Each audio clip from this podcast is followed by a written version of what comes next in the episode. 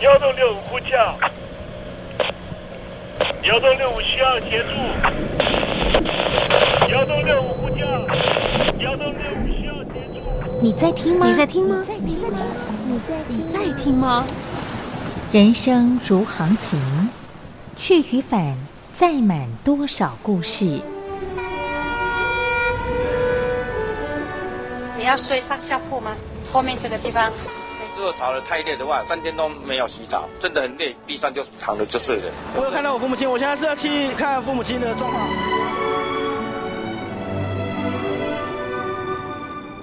聆听故事湾，让每个故事找到属于自己的码头。我到了那儿以后，我们就往妈妈家去。我一到那边，就感觉我妈妈已经她能够活活下来容不容易，我知道。他没他没跟我讲，我也不敢问，好好苦。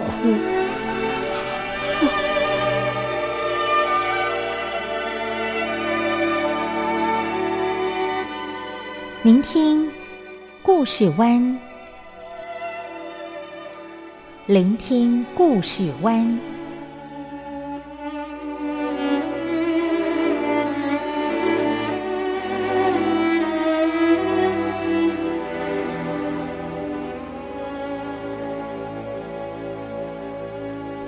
故事总有一个停泊的港湾。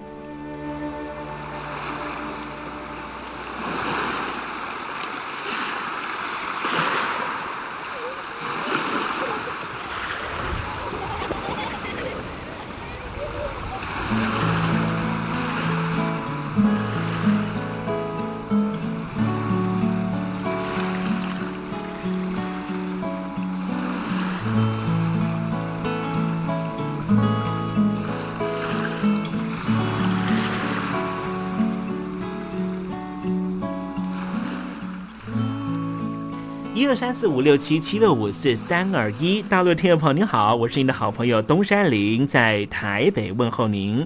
正在为您进行的栏目就是聆听故事湾，一二三四五六七七六五四三二一，全年无休，每天在空中为您服务。您在每天的凌晨三点十分，或是傍晚的六点十分，都可以在光华之声频道收听到这个栏目，聆听环宇趋势。不用太多解释，因为聪明的你心中自有诠释。亲爱的听众朋友，我们的节目早晚各一次，听众朋友你可以选择最适宜的时间，和东山林共度这短暂的五十分钟的时光，就在光华之声的频道空中相见。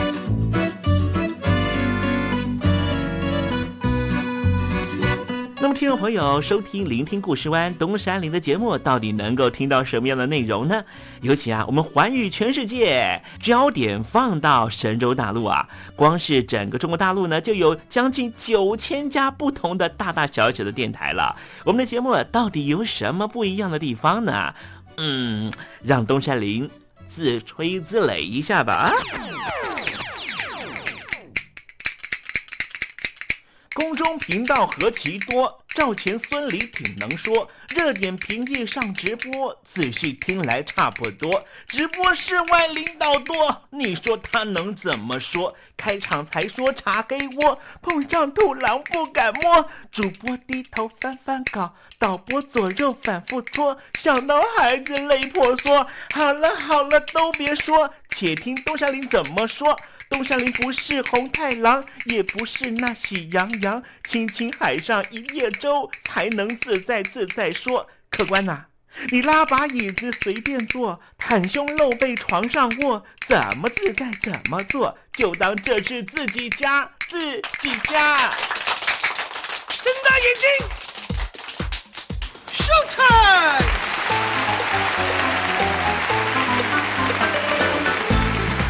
听众朋友你好，我是你的好朋友东山林，在台北问候您。正在为您进行的栏目就是聆听故事湾啦。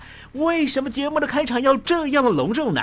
因为在凌晨三点钟的时候才进行我们的节目啊。听众朋友可能正在打瞌睡之中，或是呢在睡梦之中，所以呢要赶快把听众朋友呢让那瞌睡虫踢到九霄云外啦。听众朋友，今天的节目非常的精彩，千万不要错过了。那么精彩的内容到底包含了什么呢？赶快让东山林为您报告。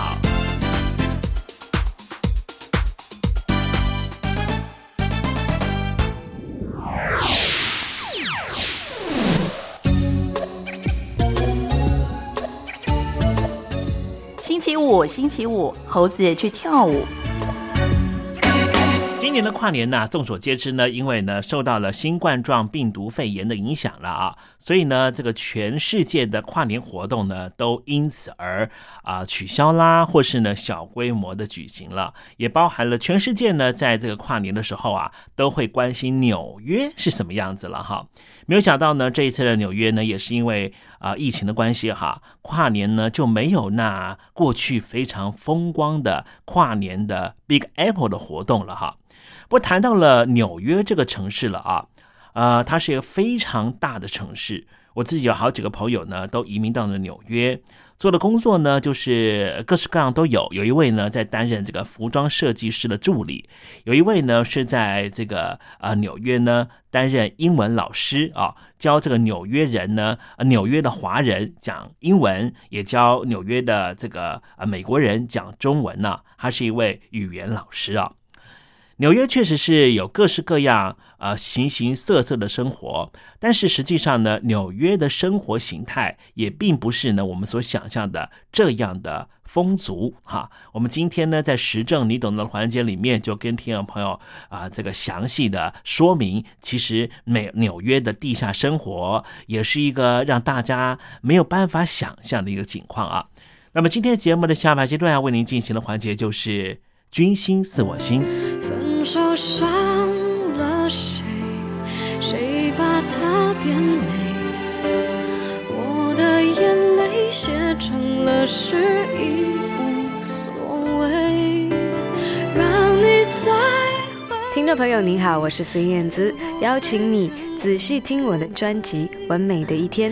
因为回忆，当然有东山林的陪伴，就是完美的一天。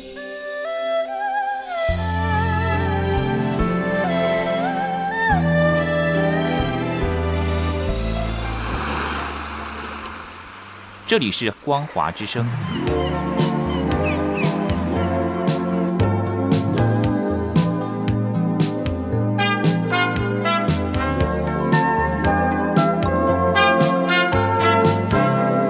现在，请习近平同志讲话。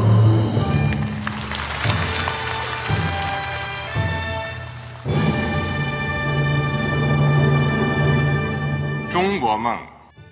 必须紧紧依靠人民来实现。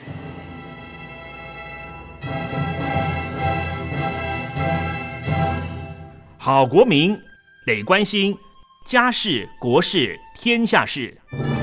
呃，谢谢发言人。我们注意到啊，现在那个外面有很多关于前中央政治局委员周永康的一些消息和报道。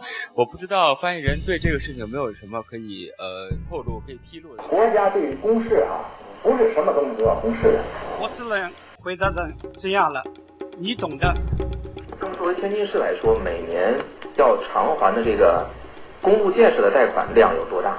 哎，这个郝国民，这个偿还得回避时政敏感议题。因为他这个这个事儿，我就不好再说太细。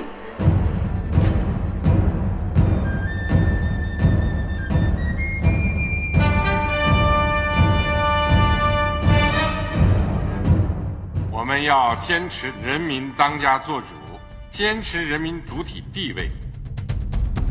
任何官方不宜说太细，期望您体谅的话题，尽在实证，实证，你懂的。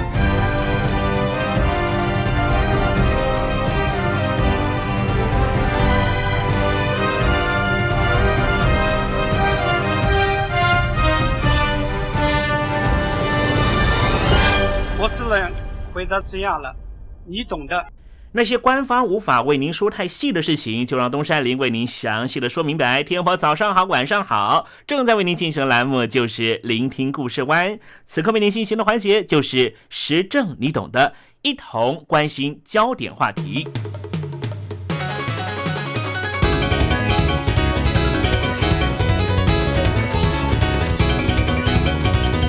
纽约是一个全世界最时尚的都市。可是纽约也是一个在物质条件上面区分的非常严明的地方。今天东山林跟听众朋友介绍纽约这个城市，也是希望能够把最新的观察跟听众朋友分享。先认识一位人物吧，这位人物叫做苏西耶·凡卡德西，他是一名印度移民到美国的学者，在纽约州北部和加州南部成长。毕业于加州大学的圣地牙哥分校，主修数学，在研究社会学非常重要的大学芝加哥大学念社会学博士期间，他很想了解年轻人到底怎么样形成自己的认同感，所以他花了三个月的时间，追随着迷幻摇滚乐团 Grateful Dead 巡回全美的演出，然后他转而研究芝加哥最贫穷的社区。花了十年的时间混在贩毒的帮派里面，最后把所见所闻写成他的论文。当凡凯德西还是社会学研究生的时候，他误打误撞走进芝加哥大学附近的黑人国宅区。他的第一个印象就是高楼紧紧挨在一起，却和城市彻底隔离，好像身上有一种毒瘤，而成为城市中的剧毒。身为一位印度裔，在美国加州长大的中产阶级的子弟，凡卡德西怀着天真的热情，想要研究黑人的贫穷问题。没有想到，竟然遇上了一个卖毒品的黑帮组织。黑帮老大都嘲笑他手上的问卷。这些老大说：“你别想拿这些狗屁倒灶的东西四处问人。”想要了解我们，你最好和他们往来，搞清楚他们在做什么。就这样，凡卡德西开始和黑帮成员和社区居民将近十年的相处。凡卡德西现在已经是哥伦比亚大学社会学的教授，他主要的论述包含了描述美国的贫穷现象。目前研究主题是法国和美国都会地区平民的比较。最新的作品是关注纽约的底层生活，《地下纽约》，一个社会学家的性、毒品、底层生活观察记。要说到纽约的迷人之处，要说三天三夜也说不完。纽约城市的美丽、堕落、污秽和奇观故事，孕生出多可不数的小说、电影。或许听众朋友可以从《蒂凡内早餐》。穿越时空爱上你，看见爱情交织在纽约的公寓防火梯里，或是可以从电影《纽约黑帮教父》《美国黑帮》见识到美学化的黑社会世界，亦或是保罗·奥斯特《纽约三部曲》侦探式的小说视野步伐，我们也可以透过这个方式走进纽约的市区和城郊。或是听众朋友，你喜欢蝙蝠侠电影里面以纽约为基底建构出虚构城市高谭市？这些虚构的故事讲述的正是纽约的真实虚幻融合的寓言故事，里头的人物时而在困顿中奋发，时而堕落，无止境的往下坠落。当然，有时候他们也是意气风发，不可一世。但是纽约到底是什么样的情况呢？《地下纽约》这本书是著名的社会学家凡卡德西的记录研究。他前一份作品叫做《我当黑帮老大的一天》，就是以芝加哥国宅社区帮派为研究对象。他花了十年的时间做调查，和这一些朋友一同生活，最后完成了这本书。而这一次，他把他的研究方法带到纽约来，从一九九七年开始从事纽约底层地下经济和群体活动的观察。在一九九九年开始，苏西耶转任到了纽约哥伦比亚大学。他和他的团队从口述历史的研究开始，接触到性工作者、要饭和白领的中产阶级、上流社会的人，范围广及纽约州五个行政区和纽泽西州北部。这份研究在二零零九年结束，他把论文和田野记录分开，而《地下纽约》结集成为他的田野笔记。描述他在哥伦比亚大学进行的研究过程。一项好的研究不光只是在学术上具有地位，它更加能够让一般读者体会研究者的辛劳，当然也能够看到结石累累的成果。我们在社会学的研究领域里，已经见识到泰利的街角贫困黑人的故事，底层生活里的女服务生的故事。而苏西耶带来的，则是纽约壮丽的阴影底下的故事。说实话，《地下纽约》的主角，与其说是那些作者研究的性工作者、毒贩或是兼职劳保的上流阶级千金，不如说主角是苏西耶自己。读者随着苏西耶从芝加哥出到纽约，浩大的纽约城却不知道从何开展自己的地下经济研究计划。作者写道：“我想自己探索这座城市，但是在我跌跌撞撞走遍哈林区，试图跟要头性工作者攀谈，却吃足了闭门羹。我的下一步是什么呢？我该研究什么？”我注意到的东西，其他人也注意到了吗？纽约它有一种非常特殊的活力。芝加哥的美，包括在这座城市和中西部其他城市的相似性、可预期的居民活动节奏，以及对于阶级和家世的维护中。相较之下，纽约更喜欢难以相互连结的混乱。除了在实际的田野调查感受到了挫折。在一所全球最顶尖的学校里面做研究，也面对非常强烈的挑战。在学校里面，对于社会学者的期待有两个观点：一种认为社会学家应该谨慎、有系统的观察和分析，才能够了解这个世界；另外一种期待则是像记者一样，希望这些学者不要卖弄科学数据，要写出生动、热情的文字。接触到更多的读者，跨出学术界，企图改变一般人的观念。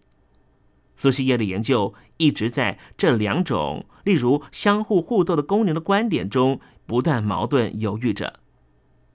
他说：“对我而言，这根本是恶魔的交易。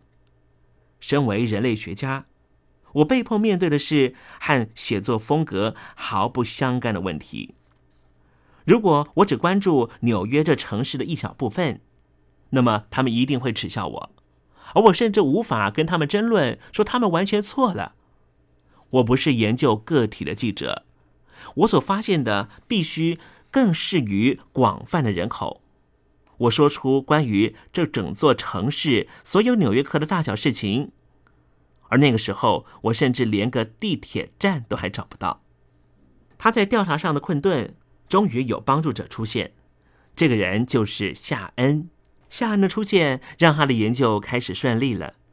夏恩是苏西耶在纽约首先接触到的要犯，透过他的介绍，让苏西耶的研究得以深入纽约阴影里面，难以见到的空间和场域都被他见到了。成人录影带店附设的性工作者小房间。还有专门为年长客人改变服务内容的照顾性质的性工作者，这些故事大多不是快乐收场。录影带店的老板孟江因为犯下大错，消失在故事里面。一心想要开启自己的性工作事业的安琪拉，最终也是以失败收场。地下纽约所要呈现的是纽约城市里底层人们的生活、劳动、生产，这种无法在官方经济数字台面上的工作见到的地下经济如何连接起一个又一个社群，上层、中层、下层的人们如何彼此互动、交融在一块。对于社会学家来说，全球化城市是一种新的概念，因为大众以小说情节式的方法跨越各个边界和领域。但是苏西也说：“我看到的是指向连接另外一个层面，存在于一般人眼中见不到的劳工阶级里面。部分可能是因为这些连接多属违法的范畴，与法不容。对于这个。”不见天光的世界来说，产生连结，同时也表示你得学着跨越不熟悉领域的沟通方式。这名学者不以旁观者的角度来面对他的田野调查，他和访谈对象一起吃饭，不干涉交易，甚至有时候他还会在这一些 A 片的录影带店里面帮忙整理货物。需要的话，他也会提供协助，帮忙被殴打的性工作者，或是提供上流阶级千金劳保的事业意见。相对来说，他自己对于面对的困境也受到许多朋友的救赎。在这十年的观察研究过程里，他从新任的助理教授成为终身教职的教授。当然，他也遭逢到了婚姻失败，最终承受着离婚的痛苦。他的研究从茫然无措，直到他渐渐理清漂移的意思。他看着夏恩、马哥、安琪拉、孟姜等人的成功、失败，或是两者皆半。同样的，他也透过他们看到了自己。文化资本是这本书里面最重要的体悟。当决定把研究延伸到上流阶层之后，他才意识到。深埋在地下纽约里面的底层群体，左右他们成功与否的重要关键，正是这些所谓的软资产。他在认识到几位高级的性工作者的时候写道：“听着他们讲述这些话，我不禁想到，安琪拉缺乏软资产。相对富裕和随之而生的优越感，让这几位千金小姐能够拥有某些特殊的。”文化特质，简单来说，就是冷漠以对，一种谁也取不走的应得的权利感。相同的权利，他们完全不用费努力就能够得到。但是，安琪拉和卡拉都来自于拉丁美洲，从事性工作，甚至位阶比较高的马哥，他算是中级的性工作者的中介。就算是费尽心机，也不一定能够得到这样的权利。这就是关键的不同之处。作者说，他完全能够理解，就像是学习葡萄酒和歌剧知识能够让他在哈佛美食俱乐部少出一点糗一样。可是他心里完全知道自己并不属于这个世界。纽约在穷人圈和富人圈都被评成最向往的生活地之一。在这里，有人可以每天喝好几杯一万美元一杯的鸡尾酒，也有人为了六美元一杯的鸡尾酒却步。这是一个贫富共生共荣的都市。纽约人住的地方可以是曼哈顿中央公园南侧，或是公园大道上每间售价上千万美元的高级公寓。当然，也可以是在长岛 Long Island 纽约市郊的一座别墅，而只有周六周日才会住的地方。如果你没有这样的经济条件，也可以住在纽约市的布鲁克林区，或是皇后区的一间寒舍。当然，也可以住在人行路桥下面、公园的长椅，或是直接在路边的通风口旁边餐风露宿。可是，这其实只是一般人看到的纽约表象。纽约街头持枪执勤、非常威风的警察和贴近百姓生活的消防人员，年薪只有三万美元左右。根本不及华尔街金童的十分之一，但是实际上他们的生活质量差距并不像想象中这么大。亿万富翁斥资一千七百四十万美元，在公园大道买下公寓，不过只有一室两厅。年收入两万五千美元到三万五千美元的四口之家，花了六百四十三美元的月租金，可以申请到西一七七街同样面积、格局相似的公寓。全球很多的富豪喜欢把孩子送到曼哈顿第十大道的大道国际学校读书，这里的学费四万三千多元美元。不过，这所学校隔壁就是免费的公立三三中学，不仅学费全免，还有半数家庭收入不高的学生享有减价或是免费的中餐。时尚圈的人们都很喜欢在纽约的一家鲜花店，叫做 Miho Kosuda。在这一家花店，你买到的最简单的一束花就要人民币六百块。可是你在曼哈顿其他普通的花店里面买到相同的一束鲜花，只要花你不到六十元人民币的价钱。那些纽约的明星赶时髦，可以花一千两百五十元美元在 Ted Gibson 发廊里面做一次头发，所用的时间和普通人在附近街区花二十美元在一般发廊需要的时间差不多。看起来时尚度也许不同。可是店老板帮你理头发的时候，也不是随随便便的。纽约被称为是 Big Apple，这颗大苹果可以从左边看，可以从右边看，可以从外头看，当然也可以从里面看。纽约绝对不是光鲜亮丽的一个城市，就如同月有阴晴圆缺。就因为这个原因，所以成就了纽约的。多元文化。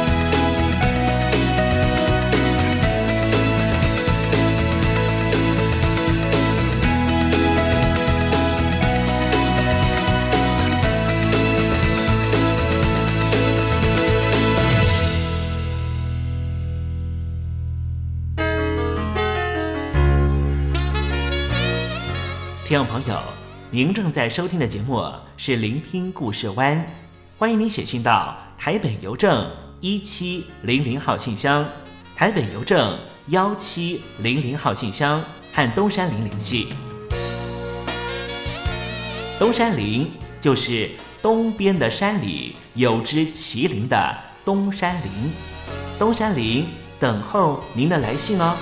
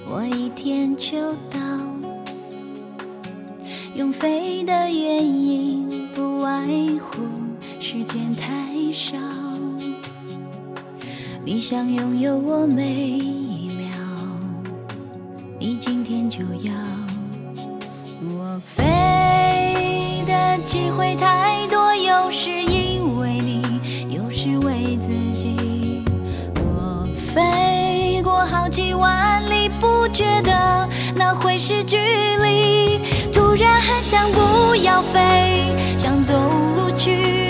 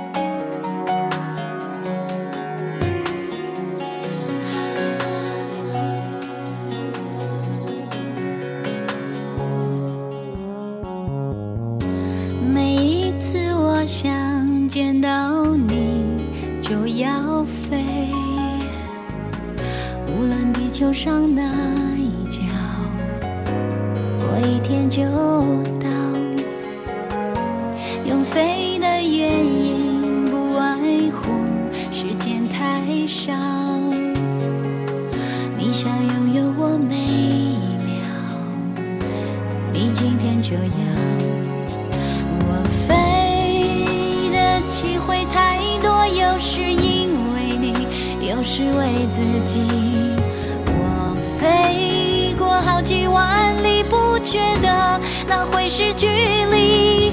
突然很想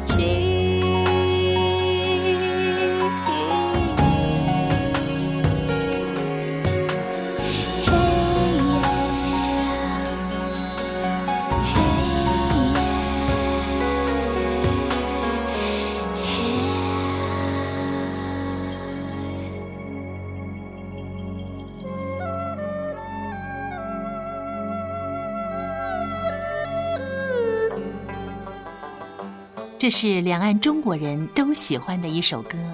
小城故事多，充满喜和乐。如果主持人播错了速度，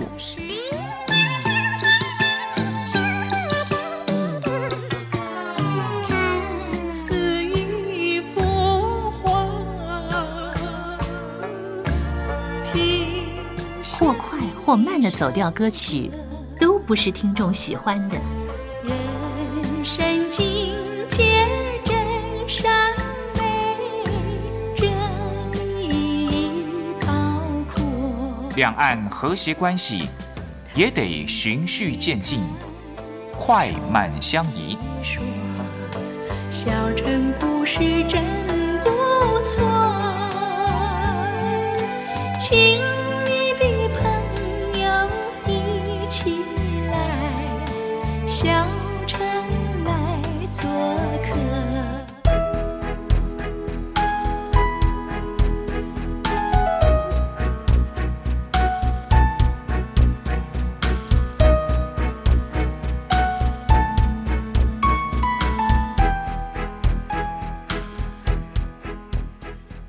生活中少不了知性的真，生活中少不了理性的善，生活中也少不了感性的美。光华之声，永远陪伴您，生活在真善美的世界。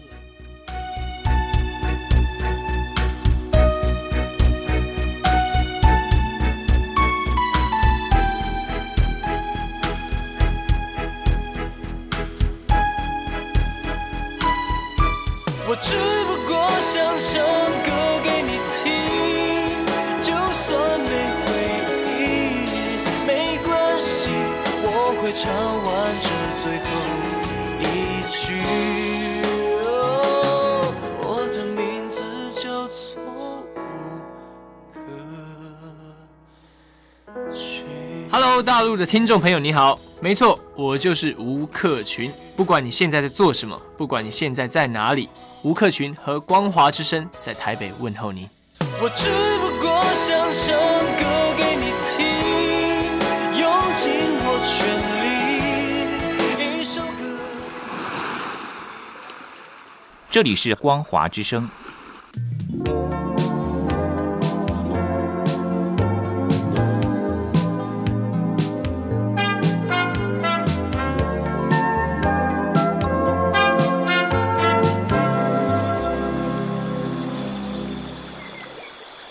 正在部队里的弟兄姊妹们，生活还适应吗？吃了还习惯吗？有家乡味吗？夜里爬得起身吗？床好不好睡呢？脱下军装，卸下盔甲，你还记得你自己吗？就让东山林陪你走过这几番寒暑吧。多少情因为军心似我心。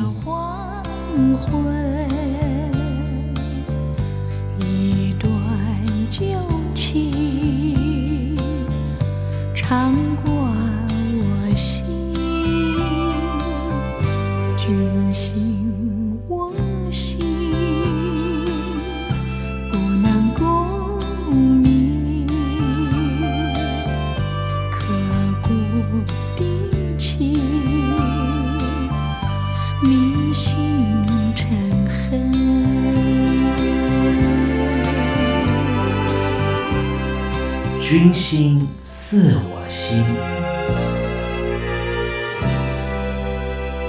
正在部队里面参军，或是在部队里面工作，亦或是已经退伍的朋友，东善林今天想跟听众朋友谈一谈，你在部队里面有什么样的想法，有什么样的心得呢？有很多人说啊，在部队里面什么事都做不了，但是其实部队并不是一个官僚组织。如果长官能够知道你的专才在什么地方，把你放在适当的位置，这样子你服役起来，你在参军的过程里面，是不是觉得更有意义了呢？在我们中国古代的哲学家庄子在《逍遥游》里面就讲了一个故事，我们今天从这个故事里面来得到一些启发吧。有一位叫做惠施的人，他告诉庄子，说他种了一些很大的葫芦，可是这些葫芦啊不够坚固，不能够装什么东西。要是剖开两半做水瓢的话，又嫌太浅，用起来不方便。所以呀、他一气之下就把这些大葫芦给打碎丢掉了。庄子听了之后说呀：“好可惜，好可惜啊！为什么不把这些葫芦用网子套起来围在腰上，利用葫芦的浮力，就可以在水里轻松的载浮载沉了？”这个故事告诉我们了：天生我材必有用。听众朋友，你在参军的过程里面，会不会有一点点沮丧呢？因为你的才华没有被长官看到。其实那是因为长官没有发觉你的专才在什么地方。只要能够适当的把你放在最适切的位置，这样一方面你能够得到成就感，二方面整个组织团体部队也能够得到更好的功效。你说是不是呢？怎么样适才善用？这艺术是什么呢？今天我们特别邀请到曾经在中国生产力中心担任总经理的万以宁，请万老师告诉我们如何善用这样的艺术。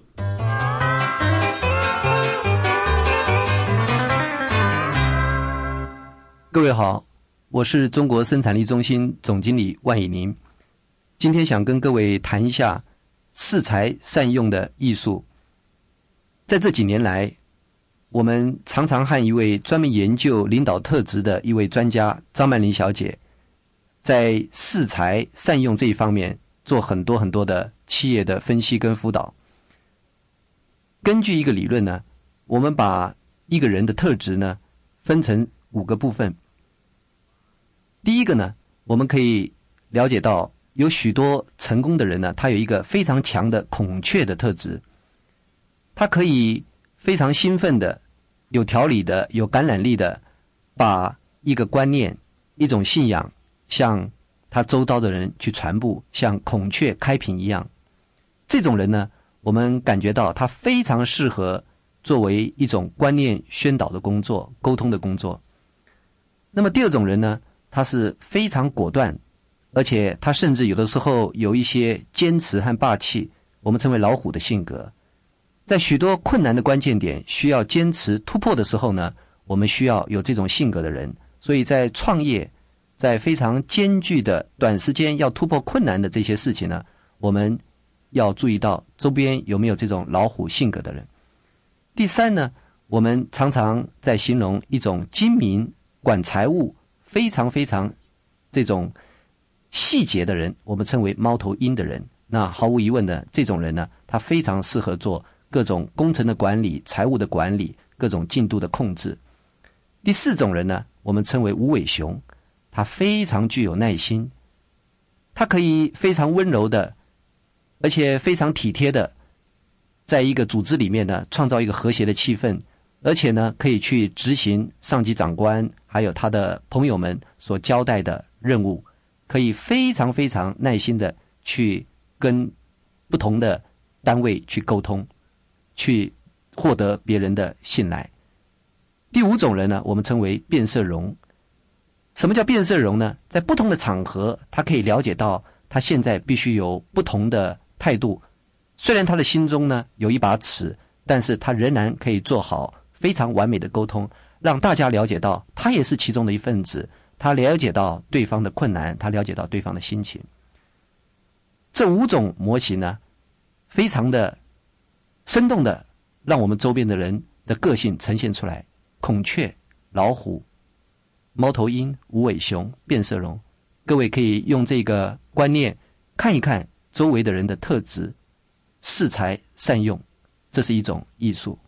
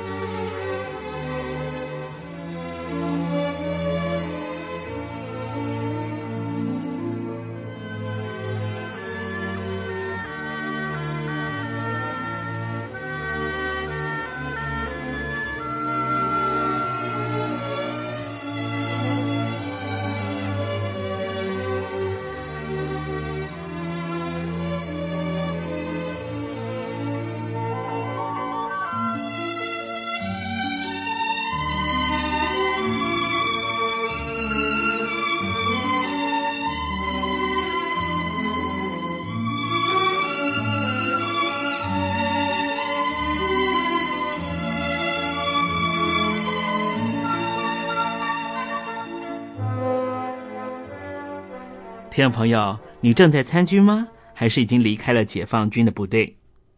确实，知人善任本来就是长官工作派任时候的重要考量，能够让部署在专善的领域上面发挥潜能、特质上面的优势，这就是长官和部署达到双赢的最佳安排。不过，如何多元考量，并且进行最佳工作分配，仍旧是长官在执行上面很大的难题。所以，东山林建议，长官要了解部署的人格特质和能力之余，也应该多方考量部署的意愿、绩效目标的公平性、工作负荷的平衡度、现有人力状况，避免陷入能者多劳的盲点。不断的把工作派任给高配合度、高优质产出的部署，反而出现了工作分配不均、绩效考核不公的另类失衡状态。当然，这是另外一个课题了。郭台铭可以说是当代海峡两岸最会经营企业的董事长了。在台湾有红海，在中国大陆有富士康。他曾经说过。要怎么样帮公司找到适合而且有纪律的人是非常的重要。郭台铭常常要求他的干部思考一个问题，就是有人才的组织、有人才的单位，为什么还会失败呢？郭台铭认为，真正成功的组织的 know how 不在于人才，而在于组织内部资源的移转。什么人该动，什么人不该动，而人才融入组织之中，组织随着策略变化，保有高度的执行力，才能够让红海拥有快速变化的能力。当然，部队也是如此。郭台铭曾经说过，做管理这个东西，一定要在油锅里面炸过。最后是没有退路的环境。业界曾经流传一句话，就是郭台铭最喜欢用“没有退路的人”。有一位在台湾的红海内部的员工，他观察郭台铭的用人最大原则，就是看他有没有全力以赴。而没有退路的人，往往都是愿意全力以赴的。郭台铭说。当一个人得知他如果还有后路可以退的时候，就不会全力冲刺。郭台铭说，他回到他的老家山西，和很多的长辈谈天，发现山西一向矿产丰隆，所以山西人如果到外地发展不顺，了不起就回到家里面挖一挖矿，反倒是大陆沿海地区的省份，根本就是穷乡僻壤，一无所有。吃都吃不饱，所以就头也不回的全力冲刺。也难怪现在沿海省份的经济越来越好，很多到海外打拼的人也都寄钱回家。学会在饥饿的时候生存，没有退路的情况之下前进的本领，在电子业更为重要，因为竞争太激烈了。郭台铭说：“这已经不是每个人都有饭吃的时代。”经济环境变化这样快速，当一家公司、一个企业、一个部队遇到最困难的时候，如果一个企业的 CEO，如果一家企业的 CEO 管理团队知道背后有母亲的怀抱，他就不会把企业彻底改变过来。部队也是如此。郭台铭强调，就像环境对人的影响很大。企业如此，要学会生存，就一定要有适合竞争的环境。